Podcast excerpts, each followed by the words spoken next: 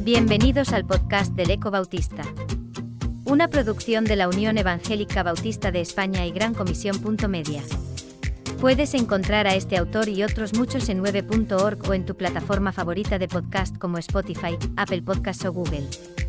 En esta nueva entrega de Viral Next, Emilio Cobo escribe, Reconexión juvenil con la iglesia local, primera parte. Joven, cuando miras a tu alrededor en aquellos momentos en los que asistes a tu iglesia, ¿cuántos miembros jóvenes puedes ver semanalmente en el templo? No es un secreto que las iglesias a menudo luchen por conectar con los jóvenes, dado que las iglesias españolas promedian cinco o menos jóvenes en las reuniones de adoración. Si tú te encuentras en el mismo barco, entonces es el momento ideal para considerar nuevas maneras de reconectar con tu iglesia. De otro modo, la iglesia se arriesga a no tener una membresía regular en un futuro no muy lejano. Necesitamos estar seguros de que vosotros podáis sentiros que pertenecéis a ella, y sostener esta conexión a lo largo del tiempo. Por ello, a lo largo de dos artículos, presentaré cinco prácticas oportunas para construir una serie de relaciones y de conexiones entre la Iglesia, y tú como joven. No sé si os sentís desconectados o no del resto de miembros adultos de vuestras iglesias.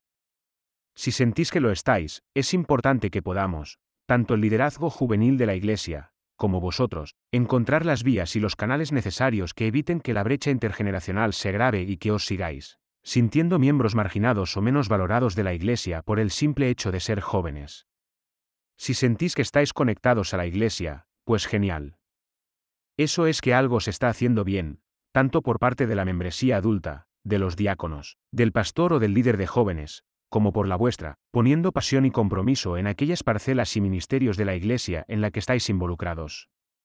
Vayamos a por dos de esas cinco prácticas que involucran tanto a la Iglesia local en su sentido corporativo, como al grupo de jóvenes.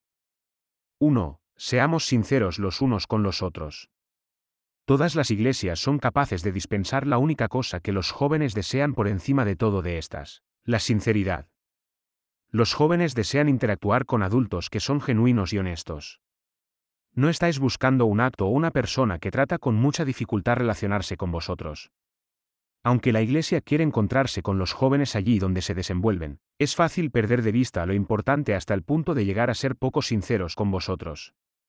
Aunque pudiese ser tentador enfocarse en desarrollar un sólido conocimiento de Instagram o de TikTok para lograr el derecho de hablar con vosotros como jóvenes, creo que esto es innecesario. Seguro que vosotros, como miembros jóvenes de la iglesia local, estaréis más cómodos si los adultos nos comportamos como alguien de nuestra edad, en lugar de tratar de aparentar que tenemos 16 o 23 años. Los jóvenes no son unos ingenuos ni se chupan el dedo. Los jóvenes, aunque existan momentos en los que la incertidumbre sobre lo que desean para sí mismos sea una realidad, saben qué es lo que quieren cuando entran a formar parte de una comunidad de fe local ansían conectarse con personas que conjugan su vertiente práctica con su lado espiritual, que son coherentes y consistentes en sus palabras y hechos, que no son hipócritas ni se dedican al ejercicio de un postureo artificial. Los jóvenes necesitan referentes sinceros, auténticos y dignos de ser imitados. El líder de jóvenes o cualquier miembro de la Iglesia con una responsabilidad mayor dentro del organigrama eclesial debe constituirse en hermanos y hermanas asequibles, disponibles e irreprochables. De este modo, el joven entiende que no está en cualquier comunidad sociabilizadora, sino que está en camino de vincularse y conectarse con una red de relaciones genuinas y ejemplares que lo enriquecerán y harán madurar espiritualmente de forma satisfactoria. 2. Impliquémonos conjuntamente. A veces los líderes de jóvenes caemos en la trampa de ver nuestro rol como el de desarrollar meramente un ministerio para los jóvenes, en lugar de desarrollar un ministerio con los jóvenes. Esta visión limitada hace poco servicio a la Iglesia, porque de algún modo limita vuestra implicación activa.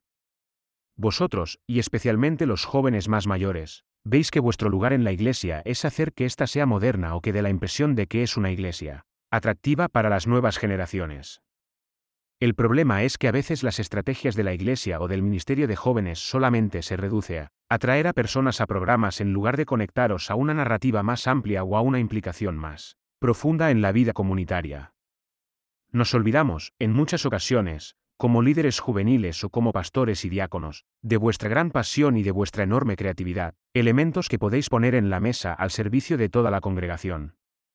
Por eso queremos preguntaros de qué formas increíbles podéis contribuir a la Iglesia, sobre todo a partir de vuestras habilidades y talentos, desde vuestros intereses y capacidades. Necesitáis, y necesitamos, como líderes de jóvenes, como miembros adultos y como pastores, sentirnos plenamente involucrados en una causa común, la causa de Cristo. Está claro que hemos de hacer llamamientos claros y continuos para que, como jóvenes, podáis involucraros en los diferentes ministerios y aspectos de la misión de Cristo, con la idea de tener siempre en consideración vuestros dones. Increíbles cosas han de pasar en medio de nuestra comunidad de fe cuando os consultemos y os demos el lugar oportuno desde el cual apoyar la visión de vuestras iglesias locales respectivas. Queremos que os sintáis parte fundamental de la vida de la Iglesia de Cristo.